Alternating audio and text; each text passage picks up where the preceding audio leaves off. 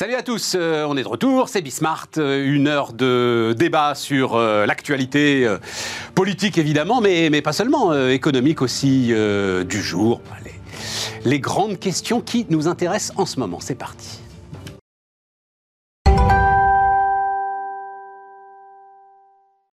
Donc, autour de la table, Cédric Guérin. Salut Cédric. Salut Stéphane. Entrepreneur, Erwan Lenon. Salut Erwan. Hello. Associé Altermind et Nicolas Marques.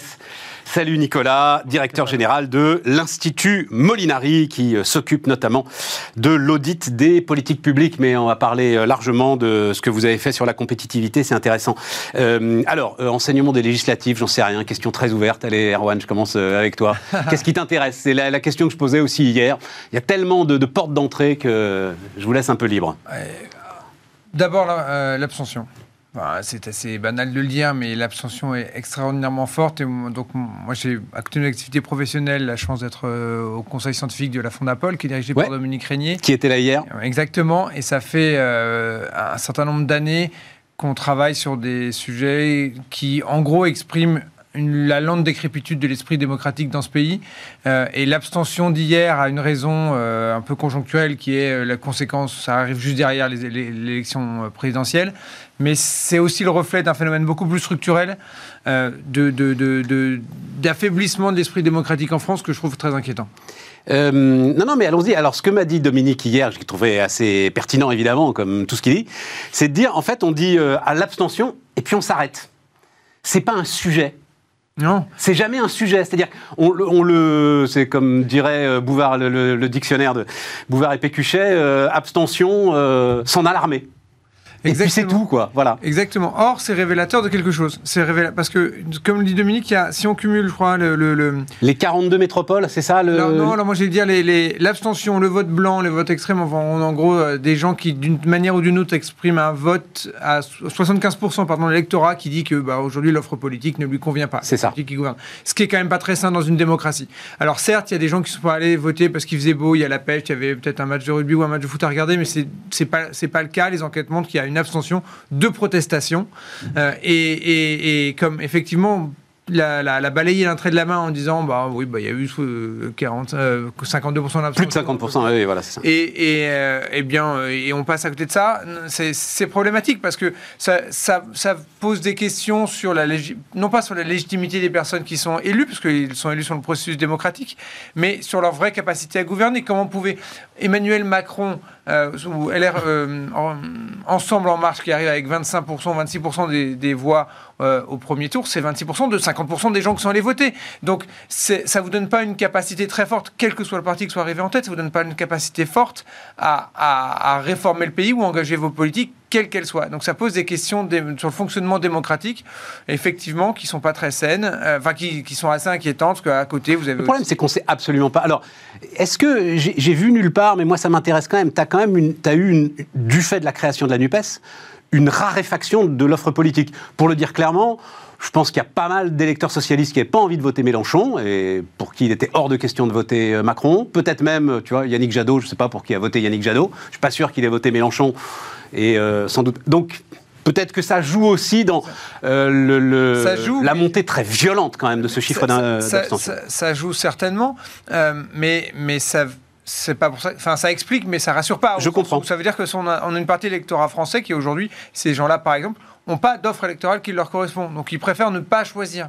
C'est pas, c'est non, une, démocratie dans laquelle les gens font la grève des urnes, ils préfèrent ne pas choisir leurs dirigeants. C'est pas une démocratie qui va bien.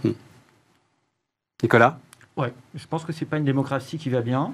Et quand on se projette. Mais on peine à trouver des solutions. hein. On peine à trouver des solutions. Et moi, personnellement, j'ai une inquiétude c'est qu'est-ce qui se passera dans 5 ans? Ouais. Euh, Parce que finalement, euh, les deux partis traditionnels du gouvernement euh, de la Ve République sont en, en très mauvais état ou mauvais état.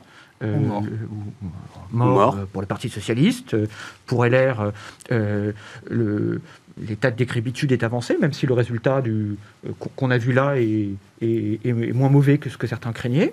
Euh, et concrètement, il y a une promesse nouvelle en marche qui, euh, qui s'est incarnée par un président, mais qui ne s'est pas incarnée par un appareil qui s'est construit, euh, qui ne s'est pas incarné par un appareil qui rayonne dans le pays, qui ne s'est pas incarné par un appareil qui s'est enraciné. C'est la responsabilité du président, ça, euh, Nicolas. C'est toujours très difficile. si tu mets ça, ce que tu viens de dire, avec le Conseil national de la refondation, avec ses multiples commissions, grands débats, dialogue direct, etc., tu te demandes comment il le considère, en fait, le Parlement, oui, le président de la Oui, République. il y, a un vrai sujet qui s'est peut-être accentué là, mais qui est structurel. Quand on regarde la façon dont travaillent nos parlementaires, qui sont des gens très méritants, euh, qui, qui, bossent tous 70 heures par semaine à minima, et qui ont toutes des tous des toutes petites équipes qui bossent énormément. Euh, et quand on compare ça par rapport aux Américains, euh, un, parlementaire américain a dix fois plus de collaborateurs que chez nous. Il peut faire un, réel travail de fond. Euh, chez nous. Oui, mais il a un réel pouvoir aussi. C'est-à-dire. Il a un réel pouvoir. Chez nous, vous voyez. Des... Balance of power, c'est au cœur du système américain. Vous voyez les textes importants au Parlement français. Ils arrivent au dernier moment. Vous voyez les études d'impact, euh, elles ont été faites une fois que le texte a été rédigé, euh, parce qu'il fallait une étude d'impact.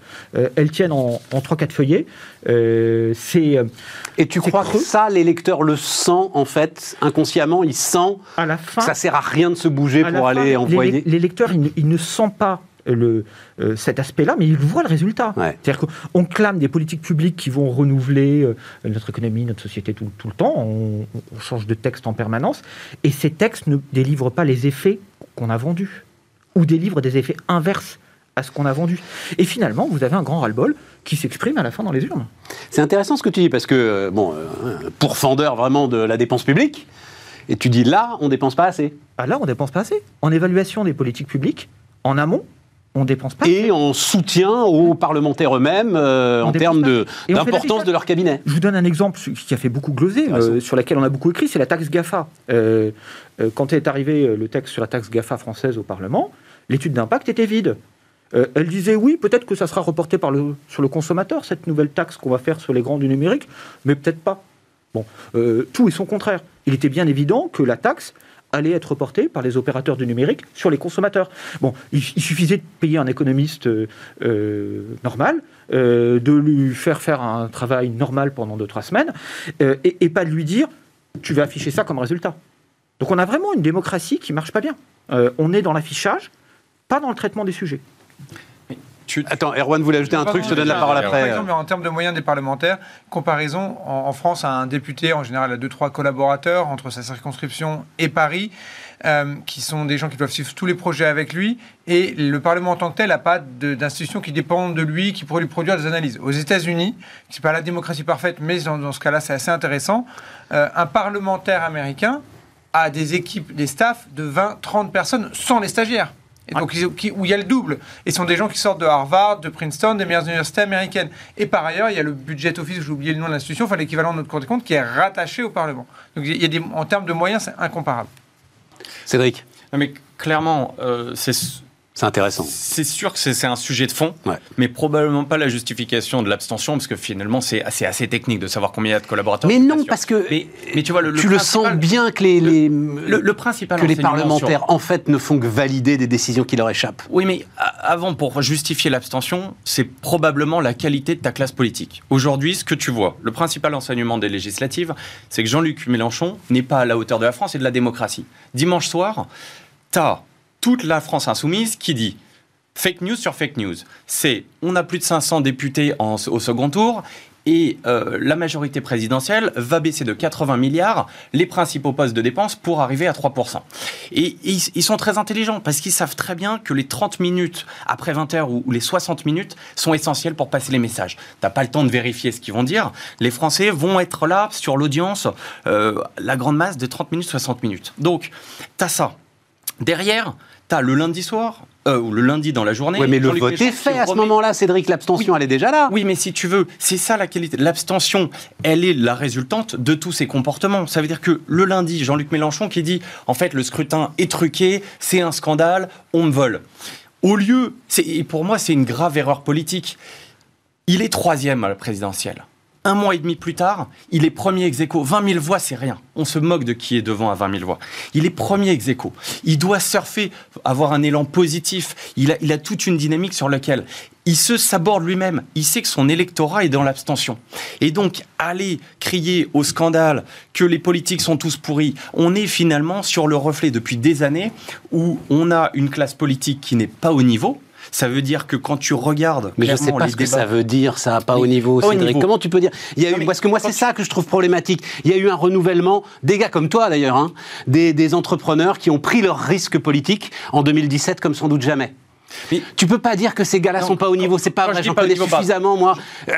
tu m'as coupé un peu avant. C'est sur les, sur les débats. En, fait, aujourd'hui, tu vois quoi sur les plateaux? Tu ne vois pas des gens qui défendent leur programme. Tu vois des gens qui n'ont de cesse, l'opposition, de critiquer le gouvernement en place. Moi, si je suis une entreprise, je vais chez un client. Si je passe mon rendez-vous à lui parler de mes concurrents, au bout de cinq minutes, la personne va me montrer la porte et va me virer. Moi, ce qu'il faut aujourd'hui, tu vois la qualité des débats dimanche.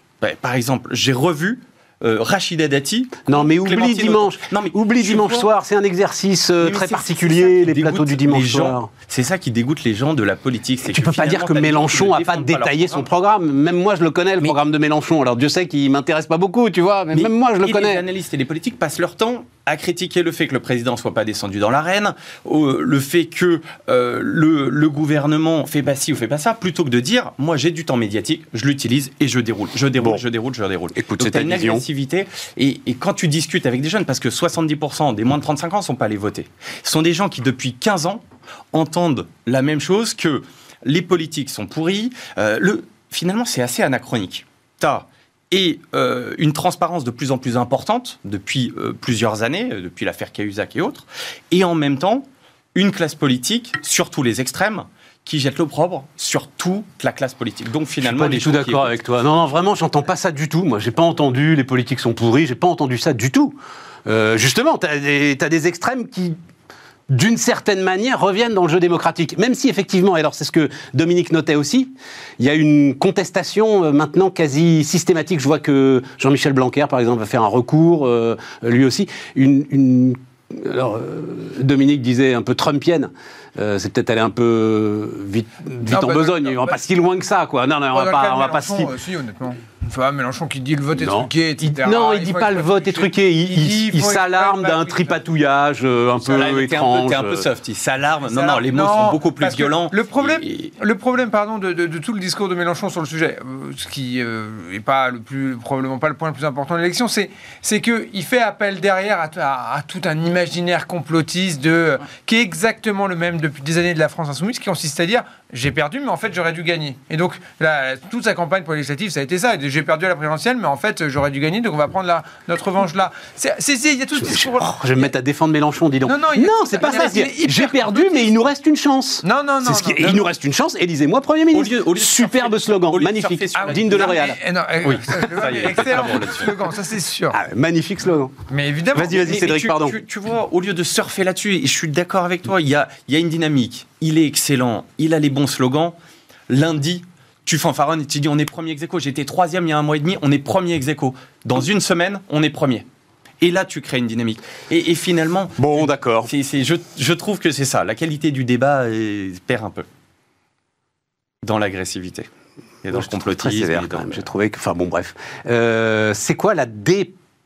Parlementarisation. Parlementarisation. Risque de déparlementarisation, tu dis. On a dit, c'est-à-dire on est, pour plein de raisons euh, qui sont à la fois la culture politique française très centralisée, euh, tournée vers l'État, et euh, le fonctionnement de la Ve République, fait qu'aujourd'hui le Parlement est de plus en plus annexe dans nos institutions et ça n'est pas sain parce que si le débat politique ne se passe pas au Parlement, si c'est pas là euh, que, que, que, se confrontent les idées, bah, ça, ça, se passe dans la rue. Or, euh, et c'est pas nouveau, euh, on, la dernière, une, fois récente où je suis venu, on a parlé de Chateaubriand. Chateaubriand le disait déjà. Ouais, ouais, il, expliquait que c'était pas très bon dans la monarchie de juillet, je crois, de, de voir les, les corps intermédiaires. A priori, Chateaubriand, c'est ça. les corps intermédiaires s'effondrer.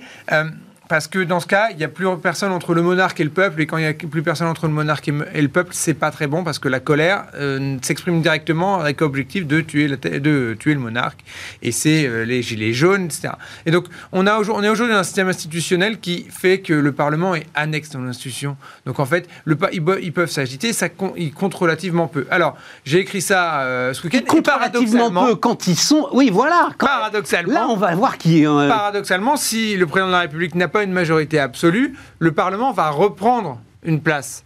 Mais mais ça n'a rien à voir avec ce que ça peut être en Grande-Bretagne, aux États-Unis, en, en Allemagne, où il y a des, des vraies démocraties parlementaires. Ouais, c'est ça. Là, on, on aura euh, ce, qui, ce qui arriverait peut-être si le président n'a pas sa majorité absolue euh, au, au- au Parlement, c'est qu'il devra compter peut-être sur quelques députés à sa gauche, quelques députés à sa droite. À sa droite, à sa droite. Mais Suivant le il- programme, tira à sur- gauche, tira voilà. à droite. Ah, mais, effectivement, ça? Plutôt à sa droite. Oui. Et du coup, euh, les, les- LR va évidemment euh, euh, se- avoir un rôle consistant à dire euh, c'est nous qui nous sommes les faiseurs de roi et vous ne pourrez rien faire sans nous, et qui leur donnera paradoxalement une puissance totalement disproportionnée par rapport à leur poids électoral.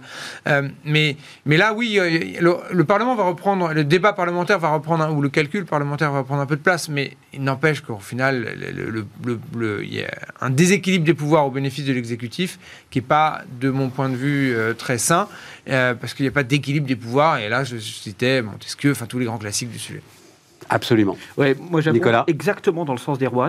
On assiste à une pré- pré- présidentialisation hein, du, du- du régime et, et ça joue contre le Parlement et ça joue contre les corps intermédiaires. On a par exemple beaucoup parlé retraite pendant le- la campagne présidentielle. Pas tant que ça, en fait, euh, Nicolas. Mais, Non, mais- non, mais- mais en fait beaucoup trop. Le sujet, Comment ça, beaucoup trop? Beaucoup Pas trop assez. Ah, beaucoup Je ne sais pas où on en est, moi. le sujet il se traite bien. Vous Euh, êtes tous des jeunes gens formidables, là. Moi, j'aimerais bien savoir où on en est. il se traite bien chez les corps intermédiaires. Vous C'est un sujet de caisse de retraite. Pourquoi on, parle pendant la campagne présidentielle de l'âge de la retraite Ça devrait être le conseil d'administration de la GIR-Carco qui discute de ça, parce que ils ont, des assurés sociaux, ils ont des équilibres à respecter. Ça devrait être le conseil d'administration de la CNAV qui, devrait prendre ses responsabilités, et ça devrait être l'État en tant qu'employeur qui devrait dire euh, voilà, euh, j'équilibre ou j'équilibre pas mes comptes. Et le sujet remonte au niveau du président. Et puis là, ça devient un sujet politique. Vous avez Mélenchon qui dit qu'il n'y a pas de déficit, un tel et un tel. Mais on ne traite plus bien les sujets. Les sujets, pour bien les traiter, il faut des indicateurs, il faut des gens en responsabilité dans le temps long. Et, et la retraite, typique, c'est un sujet qui est beaucoup mieux traité au niveau des corps intermédiaires qu'au niveau du président qui est soumis à une élection tous les 5 ans. Quand François Mitterrand a dit retraite à 60 ans, il savait pertinemment que c'était une erreur. Mais il savait pertinemment que ça allait le faire élire. Quand Mélenchon dit retraite sais, à 60 alors, non, mais il sait ça, c'est- pertinemment que c'est une erreur. Et, et attends, attends, attends, parce que alors, euh, tu sais, tu penses qu'il sait que c'est une erreur. Mais bien sûr. et et, euh, et les, les, alors j'en parle tous les jours, pardon, à ceux qui nous écoutent, nous regardent régulièrement, mais ça, me- ça me fascine moi. Les économistes surdiplômés, euh, parcheminés, etc., qui valident ce programme de Mélenchon, ils savent personnellement que c'est une erreur. Mais bien sûr. Mais les, les 35 heures qu'on a eues, on les a tous attribuées.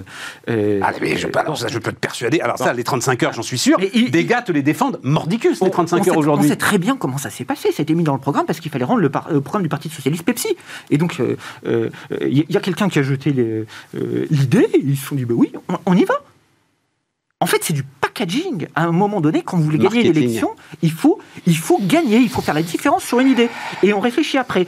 Et ça, ces sujets de packaging, vous les avez pas quand vous vous appuyez sur les corps intermédiaires. Parce qu'eux, ils vont gérer le temps long. Ils savent très bien que si on avance l'âge de la retraite, ben, on aura un problème. Ils n'arriveront pas à financer la retraite. Bah, euh, Nicolas, c'est pas ce qu'ils disent.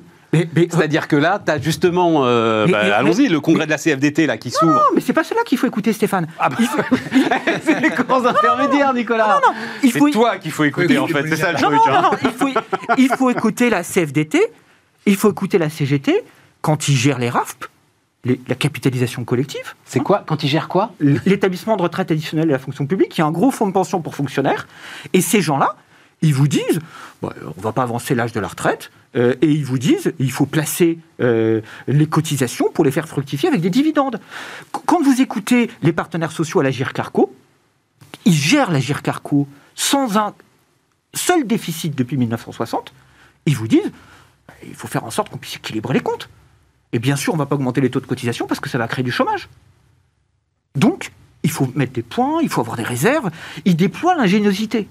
Donc, il faut s'appuyer sur des corps intermédiaires en responsabilité. Mais- Et il mais- faut dépolitiser les débats. Mais- mais- mais- C'est passionnant, hein. Sont un peu, c'est un peu schizophrène parce que tu, tu vois trop le président, mais quand il vient pas dans l'arène, tu le critiques. C'est Eh, un mais peu- oui, mais ça- t'as- t'as- t'as cette, Mais- euh, C'est la poule et c'est ça qui Bien sûr, drôle, voilà, mais on- a vu C'est- beaucoup le président sur- pendant la réforme des retraites, parce que c'était Ouais. le programme qu'il avait euh, défendu en, en 2016, qui partait d'une erreur de constat magistral. Et, et le président a perdu beaucoup de points et beaucoup de crédibilité. Et ça a bloqué la deuxième partie de son mandat. Donc il y a des sujets qui doivent être traités à la base. Et à la rigueur, euh, le président intervient si le sujet n'est pas traité. Mais nous, on fait tout remonter directement au président, donc tout est politisé. Mais c'est un sujet. Mais oui, mais enfin, quand même, ça, ça- enfin, j'entends ce que tu dis, Nicolas, hein, c'est super intéressant. Mais c'est quand même des décisions qui ont des impacts réels sur nos vies. Bien sûr. Et donc, il n'est pas idiot quand même au moment de voter de savoir ce que pense celui qu'on va élire sur un sujet euh, comme les retraites, par exemple. Bien sûr, mais la démarche de base, c'est de traiter les problèmes en proximité.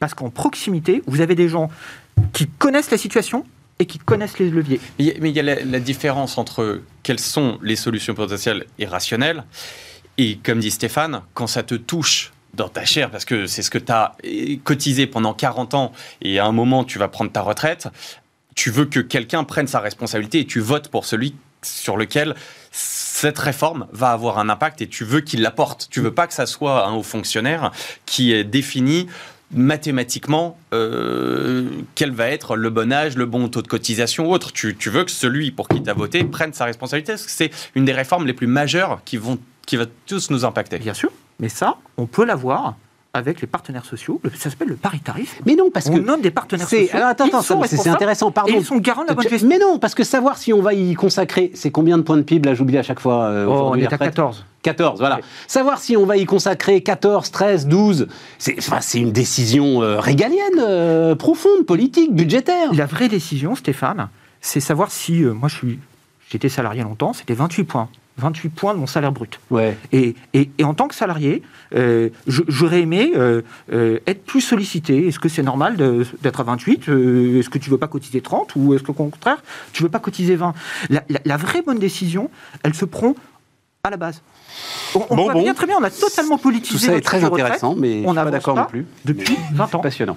Non, non, mais j'entends. Mais de toute façon, c'est alors pour la Fondapol un, un socle important parce que ça amène en fait à une deuxième étape de la décentralisation. Le, le- le- le sujet, c'est euh, une véritable décentralisation avec une véritable souveraineté régionale, euh, y compris budgétaire.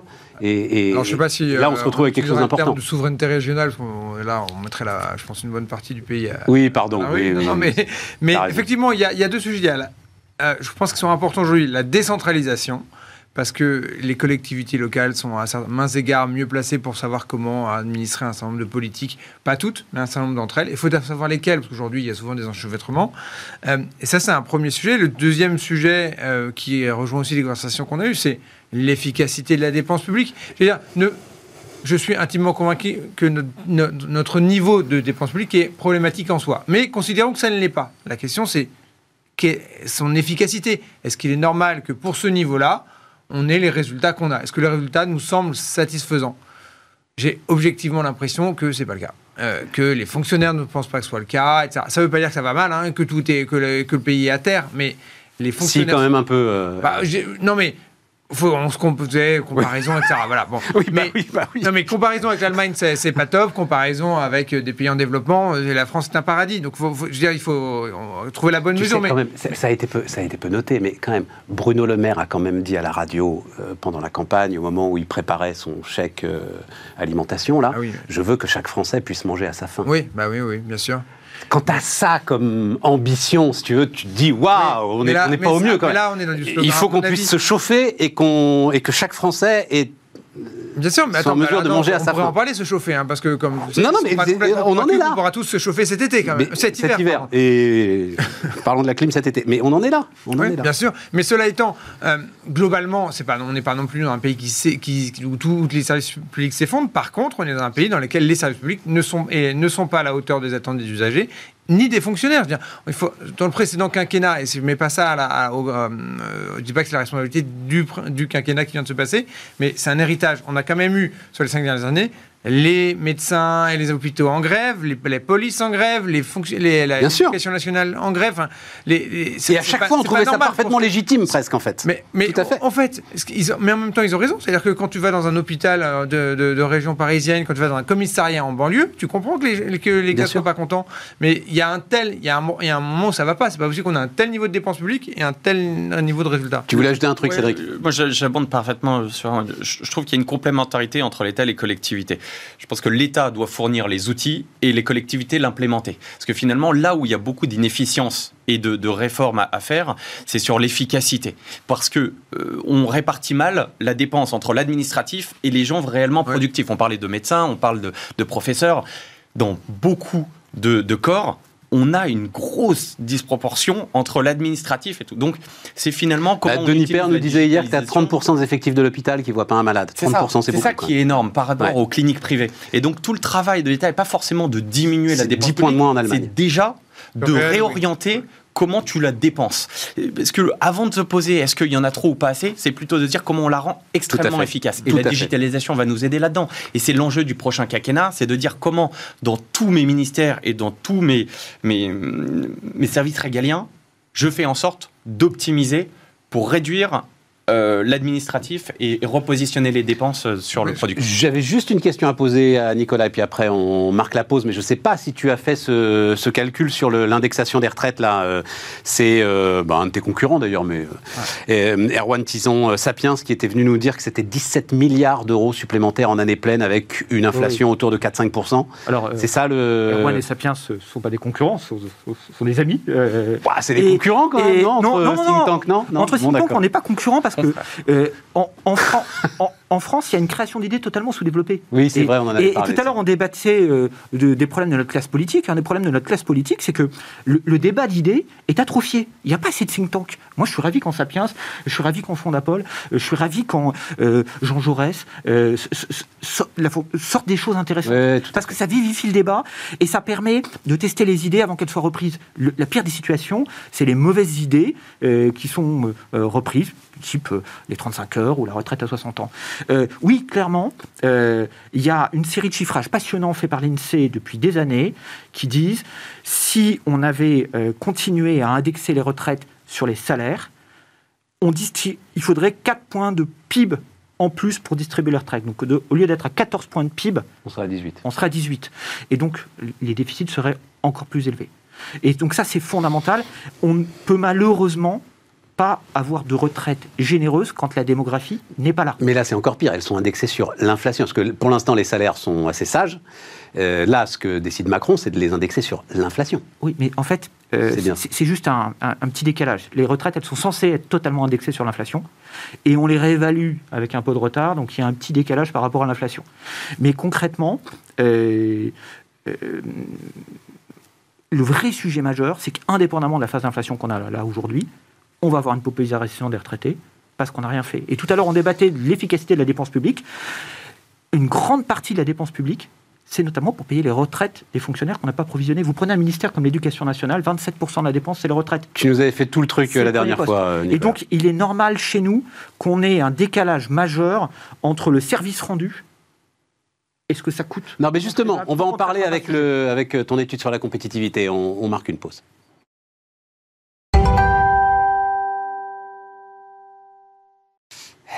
On repart, euh, on repart, les amis. Alors, euh, Nicolas, l'Institut Molinari a hum, publié une note très intéressante sur, euh, sur la compétitivité de la France. Alors, il y a énormément. Globalement, l'un des chiffres clés, moi, que je, que je retiens, passage du coût employeur au revenu salarié, Ouais. dis-tu. Le salarié moyen français sort pénalisé de 7 points de revenu net par rapport à ses comparables européens. Mais ça, c'est le prix de la. À chaque fois, c'est la question que je me pose. Ça, c'est le prix de la Sécu, c'est-à-dire que euh, le salarié allemand, c'est 7 points, il doit lui euh, les mettre dans euh, les assurances qu'il prend à titre privé pour assurer sa santé.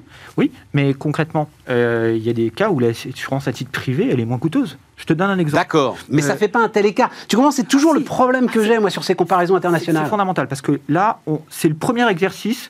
Euh, on, on- on a comparé les choses égales à égales. C'est-à-dire que en France, en Allemagne, on est très proche.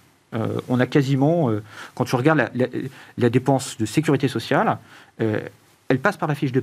Euh, et euh, elle est gérée par l'État, donc les statistiques sont homogènes. Ah, ça, c'est très Bon. clair. Euh, aux Pays-Bas, les, les dépenses, c'est souvent une cotisation d'assurance maladie complémentaire et une cotisation de retraite complémentaire. Ben, on les a réintégrées dans nos calculs. On les a réintégrées. Mais, oui, mais l'ensemble des systèmes privés, t'as pas pu On a- les réintégrer On a réintégré l'ensemble des systèmes privés. C'est pour ça qu'il faut regarder cette étude-là.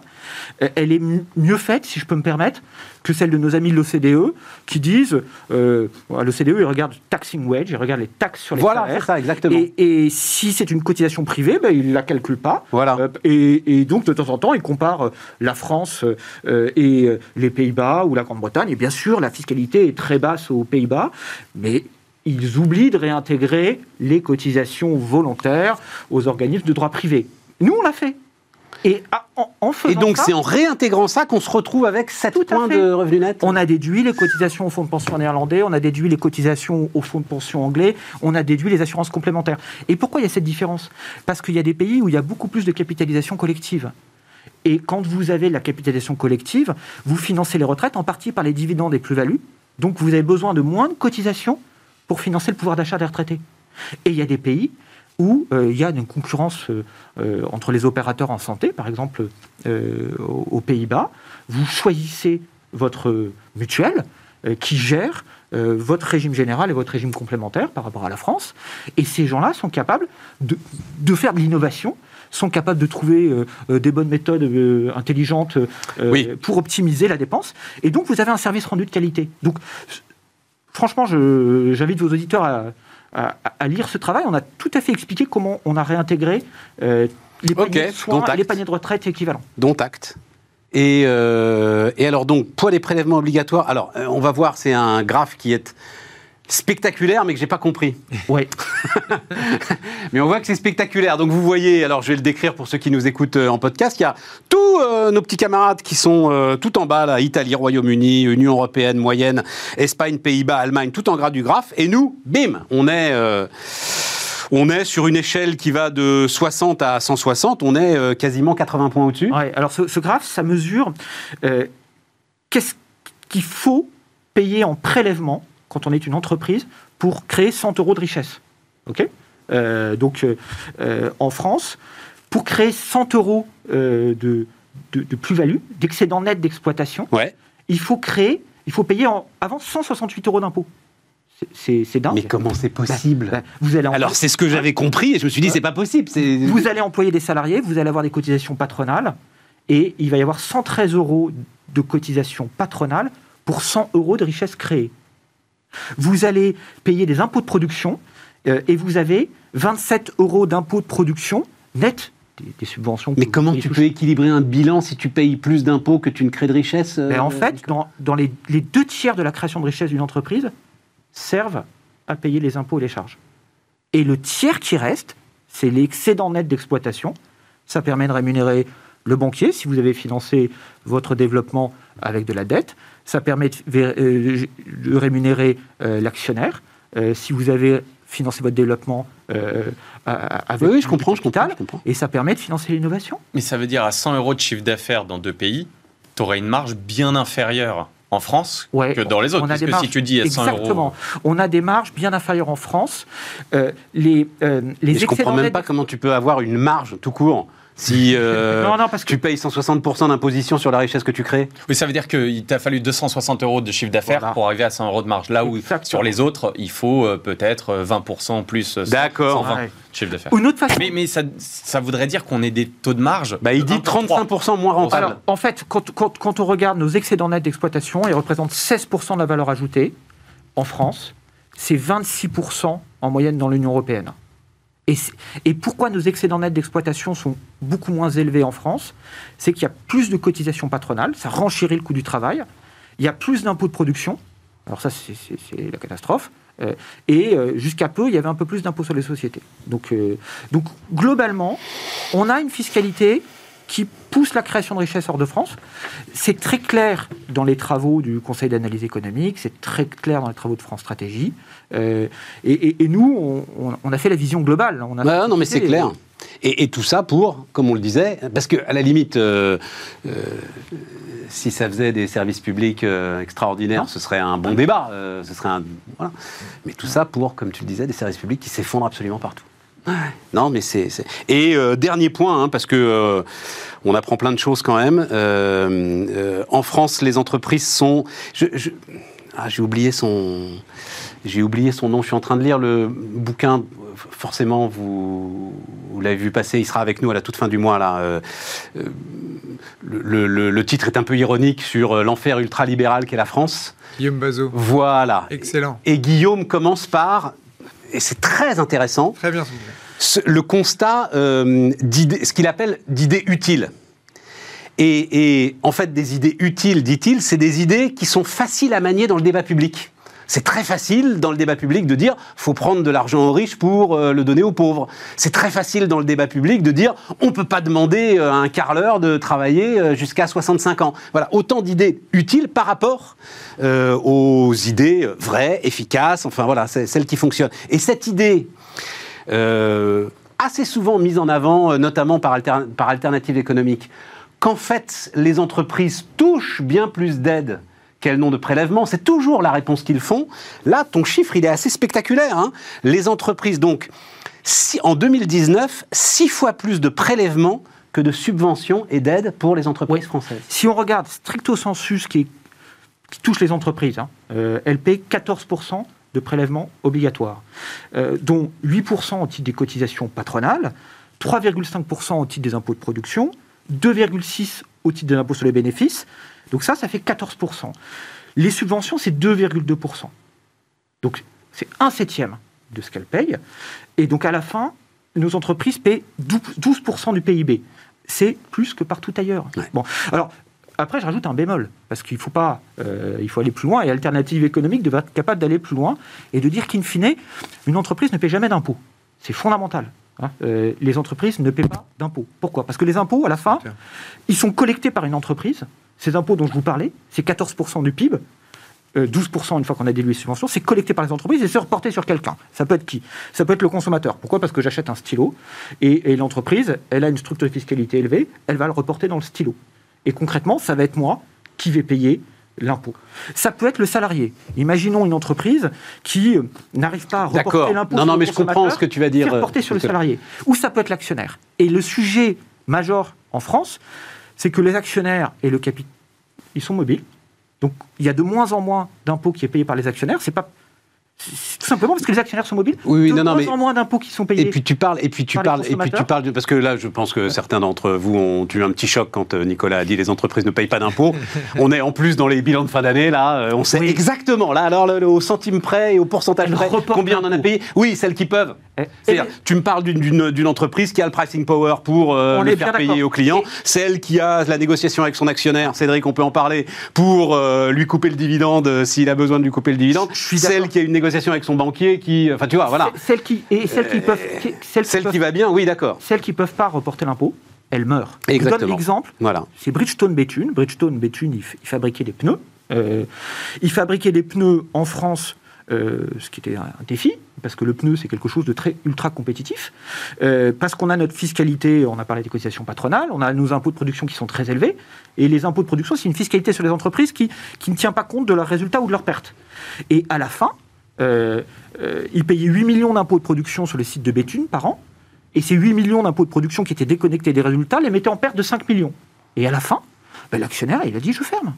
Euh, donc concrètement, les entreprises qui vont bien reportent l'impôt sur leurs partenaires, et celles qui n'arrivent pas à le faire, elles meurent. Et ça vous explique pourquoi on a 400 000 chômeurs en trop par rapport à la moyenne des pays de l'Union européenne. Aujourd'hui, on se félicite que le chômage baisse, mais il reste anormalement élevé en France. Enfin, on s'en félicite pas beaucoup d'ailleurs, ça reste un des mystères pour moi. Bien, très bien, très bien, très bien. Un commentaire là-dessus, euh, les amis Ou non, non, oui, euh, c'est, allez, allez regarder ça, c'est sur votre, sur votre site, c'est oui, disponible. Molinari.org. Non, non, allez regarder ça, c'est, euh, c'est plein de dossiers, plein, et ça, encore une fois, comme le dit Guillaume Bazot. Bazot ça permet d'avoir des arguments contre ceux qui manient ce qu'il appelle les idées utiles. Il sera avec nous il sera avec nous euh, à la fin du mois, le 28, euh, je crois. Mais euh, je, rajoute juste une phrase. idée utile en fiscalité, les impôts vont des forts aux faibles. C'est une idée de, Maurice Lauré qui vous permet de comprendre le système fiscal. Vous croyez taxer les GAFA, en fait, vous taxez les consommateurs avec la taxe GAFA. vous plus que ça d'ailleurs, vous taxez les entreprises qui vendent sur la marketplace des GAFA. vous, vous, croyez que la TVA est payée par les consommateurs? Oui, dans certains cas, elle est totalement payée par les consommateurs, de même que dans certains cas, l'impôt sur les sociétés est totalement payé par les consommateurs. Comment est-ce que vous, le, juste euh, des petites choses encore, oui, ça va, on a, a le temps. Euh, les histoires, pouvoir d'achat, etc. et tout. J'ai l'impression qu'on est toujours perdant. C'est sans doute peut-être même l'erreur qu'a faite euh, Emmanuel Macron que d'aller essayer de faire campagne lui aussi sur le pouvoir d'achat. Et, et, que forcément t'es battu, t'en as jamais assez, quoi. Il n'y en a jamais assez. Puis j'ai l'intuition, mais c'est peut-être complètement erroné, que les électeurs n'achètent pas complètement la distribution de chèques. C'est-à-dire qu'il y a quelque part l'idée. Pourtant, elle est massive. Hein. Elle est massive, mais tout le monde sait bien que intuitivement, ça peut pas durer qu'il y a quelque chose où on, que c'est un modèle qui n'est pas, qui est pas structurel. Euh, et que, après tout, une fois que vous avez distribué des chèques, vous allez me dire, mais euh, puisqu'on peut le faire une fois, pourquoi est-ce que on, je pourrais pas en avoir un autre? C'est ça. Pourquoi je n'ai que ça? C'est ça. Et donc, c'est là, effectivement, c'est un sujet qui est structurel. Je ne suis pas sûr que la réponse était, euh, était la plus pertinente.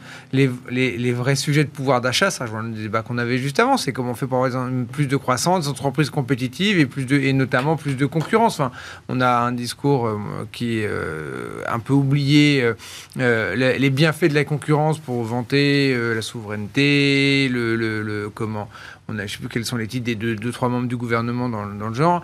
Euh, et mais puis la planification. La planification. La planification. tu cherchais la planification. bon, bah, très, je comprends les idées qui sont derrière pour, pour partie, mais bah, la meilleure manière de, redistribuer, de redistribuer du pouvoir d'achat, c'est quand même ça, ça reste la concurrence. Et là, en la matière, la politique de concurrence en France, il euh, n'y a, pas, a pas de grande oui, Mais ça, tu vois, par exemple, c'est le type même d'idée pas utile. Tu ne peux, pas, tu peux pas euh, apporter cette idée-là dans le débat public. Là, tu te fais défoncer. C'est parce que je pense que le, le, le, le, marché est quelque chose de, contrairement à ce qui est dit par les idées utiles, comme tu dis, c'est quelque chose d'extraordinairement riche et d'extraordinairement complexe, qui, qui est fait d'incertitude permanente. La concurrence, c'est l'incertitude, la découverte, et qui est une permanente. Euh, et, et, personne n'aime l'incertitude. Personne n'aime vivre dans l'incertitude. Personne, tout le monde, tout le monde, tous ils nous disent, tous les candidats politiques, moi demain, si je suis élu, le monde ira mieux. Et puis, je suis, on a eu toute cette fable autour du monde d'après, comme si était capable d'arrêter le temps et puis de refaire le monde. On a maintenant la, la protection, sans arrêt, la protection. C'est il y a, en réalité, le monde ne fonctionne pas comme ça, mais personne C'est beaucoup plus agréable d'entendre quelqu'un qui vous dit, ben, moi, je vais être capable de vous protéger, je vais faire des choses, et on va arriver à une espèce de société idéale où plus rien ne bougera. Euh, c'est pas ça la vie, c'est pas ça la réalité, et c'est beaucoup plus compliqué d'aller défendre euh, la complexité, l'incertitude euh, et, et, des lendemains dont on ne sait pas de quoi ils seront faits. Mais tu as la contradiction entre l'immédiateté du besoin et la complexité de mise en place. C'est-à-dire que les gens en ont besoin tout de suite parce qu'ils sont impactés tout de suite avec l'inflation. Et en revanche, le, chèque part d'une bonne, bonne idée, c'est de dire comment on peut essayer d'éviter de saupoudrer à tout le monde parce qu'il y a plein de gens dont autour de la table on n'en a pas besoin, mais en revanche une grande partie de la population a besoin d'être soutenue immédiatement. Et comment on peut faire en sorte que ça soit fait intelligemment pour soutenir nos politiques de euh, agriculture plus locale, bio? Donc essayer de résoudre plein de problématiques en même temps qui demande beaucoup d'efforts et de complexité et de, temps pour la mettre en place vis-à-vis du besoin immédiat. Et ça te permet aussi de réaliser que ton mix énergétique, il te sauve la mise par rapport à plein d'autres pays européens. Donc il faut peut-être pousser, et, mais ça te pousser une politique très long terme. Donc je, trouve c'est frustrant parce qu'il y a l'immédiateté du besoin des, des, plus, des plus euh, dans le besoin. Et euh, là, encore, l'histoire de euh, du chèque pour manger sainement, là, mais, enfin, je, trouve ça mais ahurissant mais ahurissant. C'est euh, alors le, le, patron de d'Erwan, c'est l'État nounou. Euh, mais dans toute sa splendeur. C'est, on va pas te donner d'argent parce qu'on n'est pas tout à fait sûr que tu sois capable de le dépenser. Je trouve ça ahurissant, moi, Cédric. Ça a, du sens, ça a du sens de flécher la, la dépense publique euh, d'aide. C'est-à-dire que plutôt que de dire je euh, donne un chèque en blanc et après je le saupoudre en plus à n'importe qui, j'essaye de faire Mais enlève des charges aux entrepreneurs qui, sont en train de faire cette euh, euh, nourriture saine, si tu parles de nourriture saine, d'emploi local, si tu parles d'emploi local, de réindustrialisation, si tu parles de réindustrialisation. Mais, mais va pas dire aux gens comment dépenser leur argent, c'est un truc de dingue. Il est, il, est, il est pas choquant, pour moi il n'est pas choquant que l'État définisse où, comment ça doit être dépensé parce que ça permet d'alimenter les autres politique publique. Finalement, de, euh, on en parlait là, de l'agriculture locale, l'agriculture bio. Si les gens, tu leur donnes 100 euros, mais tu leur permets d'acheter n'importe quoi, peut-être qu'ils vont prendre le produit le moins cher parce que c'est ce sur quoi ils vont se tourner, sans pour autant soutenir l'agriculture locale et celle que tu veux pousser et, augmenter la valeur ajoutée de nos agriculteurs français ou, ou européens. Donc, c'est sain d'essayer de résoudre plusieurs problématiques à la fois. Non. Moi, je, suis en ligne avec Stéphane. Euh, désolé, Cédric. Euh, on, est les champions de la fiscalité. Euh, on fiscalise plus le salarié, on fiscalise plus les, épargnants, on fiscalise plus les entreprises. Tout ça, ça aboutit in fine, ça ruisselle et c'est payé par les consommateurs et c'est payé par les ménages. Euh, ce qui fait qu'aujourd'hui, on a un pouvoir d'achat qui est, euh, pour, pour, bien vivre à Paris, euh, il faut que monsieur et madame travaillent, alors qu'il y a 50 ans, ce n'était pas le cas. et tout le monde a des sujets de pouvoir d'achat et, et et même, oui, c'est une paupérisation générale de l'ensemble des agents économiques. Quoi, voilà. d'achat, alors ils sont moins importants que ceux qui ne sont pas du tout aisés, mais, mais c'est global. Et, et c'est vrai que c'est la conséquence de nos choix. On fiscalise partout, et donc ça réduit le pouvoir d'achat. Donc je pense que il y a peut-être des, euh, réponses à apporter dans, l'immédiat, mais il faut traiter les causes structurelles. Il faut réellement qu'on apprenne, et c'est ce que disait Erwan, euh, à, faire avec moins d'argent public. Et quand l'argent public manque, par exemple, j'ai beaucoup parlé des retraites, ben, il faut le placer pour le faire fructifier et pour que l'argent public euh, fasse x2 et x3 euh, et qu'on n'ait pas systématiquement un problème, une dépense publique. Erwan Deux, remarques. D'abord, euh, plus politique que mais d'abord, un, moi je considère que si ton. Si, il faut que l'offre soit compétitive. Si ton offre est compétitive et que les gens t'achètent pas, euh, bah, c'est que ton produit n'existe pas. Donc c'est pas à l'État d'obliger les gens à l'acheter parce qu'il a estimé. Mais bien sûr, c'est la bonne, meilleure chose. Là où je te, là où je te rejoins, c'est que pour moi l'État il est légitime, il est peut-être, pour moi il est un peu choquant, mais il est quand même légitime que l'État flèche la dépense publique. Donc c'est, et moi j'ai écrit pas mal de papiers sur le sujet en disant c'est pour ça qu'il faut baisser les dépenses publiques, parce que la dépense publique est intrinsèquement. Mais oui, mais il la flèche sur la, production, pas sur la consommation. Ah, mais il faut, non mais il devrait baisser les charges en réalité, mais mais, mais, mais, à partir du moment où il dépense de l'argent, il est légitime qu'ils disent euh, tu dois te comporter comme ça, etc. C'est pour ça que la dépense publique en tant que telle est une atteinte à la liberté individuelle. Mais là on, s'éloigne un peu du sujet, mais mais il est normal après tout que l'État dise bah moi je je pense que ma priorité, ça doit être de euh, manger euh, des fraises tagada. Et donc maintenant. Eh ben, t'aides les entrepreneurs qui font des fraises tagada. Je suis d'accord. Mais, et tu laisses les gens libres quand même à la fin. D'accord, mais ce que je veux dire, c'est qu'il n'est pas.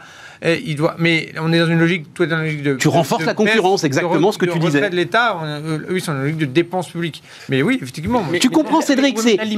L'alimentation. Tu renforces la, concurrence. de Pendant des dizaines d'années, on t'a expliqué qu'il fallait acheter moins cher tous les slogans de tous les retailers, c'était je suis le moins cher. Et moi, je trouve que, c'est hein. problème. Oui, mais c'est problématique parce que si pendant des dizaines d'années, on t'a dit la seule valeur ajoutée que je te propose, c'est d'essayer de trouver le prix le plus bas. Pas de manger mieux, pas de dire l'alimentation, c'est ce qui fait ta santé dans 20 ans. C'est-à-dire que si tu manges de la merde, tu seras malade dans 20 ans.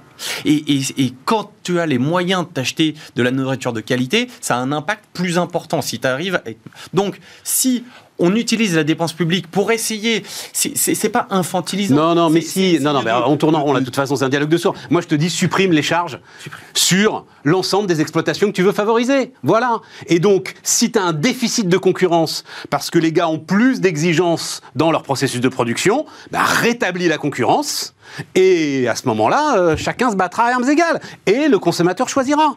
Et il n'est pas tout à fait sûr qu'ensuite, il fasse les choix qui sont les choix. Mais ça, ça, ça veut dire que toi aussi, qui achètes la fraise X t'en bénéficie. La différence entre dire je baisse les charges de l'entreprise, c'est que tous les consommateurs de cette entreprise vont en bénéficier. Là où l'idée, c'est de, de, dire je vais essayer de focaliser cette dépense sur ceux qui en ont besoin. Euh, tu le prends dans un sens ou dans l'autre, je suis d'accord, les deux se défendent, mais en revanche, dans ton cas, tout le monde en bénéficie. Là où le but du chèque, c'est de dire on ne, cible que certaines populations. Certes, certes, certes. Tiens, dernier point, euh, je voulais juste, euh, parce qu'il nous reste cinq minutes, euh, un truc qui paraît, c'est l'exemple même de la super bonne idée. On va voir, je ne sais pas si je vous l'ai envoyé, si on va le voir. L'annonce de ce week-end sur euh, Facebook et Simplon, alors euh, formidable Simplon, hein, qui forme aux défis numériques et aux enjeux du numérique, les, notamment l'ensemble de ceux qui, qui décrochent aujourd'hui. Vous allez voir Simplon, en six mois, vous pouvez trouver un boulot très bien rémunéré sans aucun sans aucun diplôme au départ. Et là aussi, donc, euh, l'Académie du Métaverse, euh, lancée par euh, alors, Meta maintenant, et, non plus Facebook. Je sais pas, ça m'a fait... Cédric, qu'est-ce que t'en penses? C'est un peu ton univers. J'avais une drôle de... Mixed emotions sur, sur ah, cette histoire. Je suis d'accord avec toi parce que c'est très partagé. Je pense que c'est très compliqué pour l'État de créer des formations dont ils ignorent tout. Le métaverse, je pense qu'il y a, malgré tous les brillants hauts fonctionnaires qu'on a, ça va être compliqué à l'éducation nationale de se dire, tiens, on va réussir à développer une formation qui va répondre aux besoins des entreprises. Donc, c'est la sphère privée qui doit euh, créer ces nouvelles formations. Ce qui peut être gênant, c'est qu'une entreprise américaine qui va regarder son besoin à elle va te euh, créer une formation qui va correspondre à son besoin. Donc, ça, c'est le mix feeling dont tu parles. Je trouve qu'il est, il est bien reflété là-dedans. Et si son besoin, en plus, là, t'es pas du tout sûr que ce sera encore un besoin dans 2-3 ans. Enfin, on sait rien, quoi, tu vois. Je, mais, voilà, mais ça, c'est bien. Euh, non, Erwan euh, Non, moi, je, j'entends bien les deux points, cela étant euh, que des entreprises investissent dans l'éducation, dans les formations des salariés potentiels. ou, là, c'est pointu, là, quand même, là. Hein. oui, tu vois, c'est le métaverse, quoi. finalement, c'est quelque chose qui est quand même considérablement développé ces dernières années. L'enseignement supérieur est aujourd'hui en France et ailleurs dans le monde un business hyper florissant. Il y a plein d'écoles qui se créent à la fois un peu généralistes euh, et aussi des écoles de formation technique, etc. Et là aussi, là pour le coup, euh, dans l'éducation nationale, on est extrêmement figé. Dans l'enseignement supérieur, il y a deux mondes parallèles avec l'université d'un côté et tout ce business de l'autre qui cartonne et dont on parle très peu, ni en bien ni en mal, alors qu'ils font plein de choses très bien. Mais euh, c'est un secteur qui est impitoyable. C'est-à-dire que tu, prends des jeunes, si au bout de trois ans, euh, tes jeunes, ils ont pas, les jeunes que tu as formés n'ont pas trouvé d'emploi, ton école va pas durer. Et donc là, si ça marche pas, bah, ça s'arrêtera. Et, puis Attends, un dernier mot, Nicolas, parce qu'on est au bout. si tu mets une minute. Ça a toujours existé. On, parlait tout à l'heure du 19e, mais l'école des mines, euh, c'était les utilisateurs miniers. Oui, mais c'est l'école des mines, tu vois, c'est pas. c'est un truc. Mais, encore une fois, ce que fait Simplon est très très large. Il te donne des outils. Mais c'était pareil à l'époque. Mais j'en sais rien. Mais tu deux thématiques. Tu as et fonction support. Donc finalement, tu deviens développeur avec une spécialisation dans le métaverse, mais à partir du moment où tu as appris le fonctionnement et, les besoins euh, de, formation liés au développement, tu pourras rebalancer sur la nouvelle techno qui ira après le métaverse. Mais, mais quand les écoles des mines ont été créées, c'était l'Eldorado de demain. Quand les écoles de chimie d'ingénieurs français ont été créées, c'était exactement la même logique. Mm. Vous aviez des employeurs qui ne trouvaient pas la main-d'œuvre. Et donc là, c'est l'Eldorado de demain. qui l'ont formé et qui ont fait progresser les techniques. Donc on verra si c'est l'Eldorado de demain. Il n'y a pas de certitude. Je suis hayekien comme, euh, euh, comme Erwan. on le découvrira. Mais, mais, c'est normal dans le process d'avoir des opérateurs qui se disent j'ai un besoin qui n'est pas satisfait, je vais m'impliquer. Merci euh, les amis. Merci beaucoup me faisais un peu l'avocat du diable euh, sur cette dernière thématique, mais il faut bien de temps en temps. Allez, euh, bah, on, se retrouve, euh, on se retrouve demain pour continuer nos débats. Tiens, on fera pas mal de macro demain. Macro et puis système financier, système bancaire. À demain.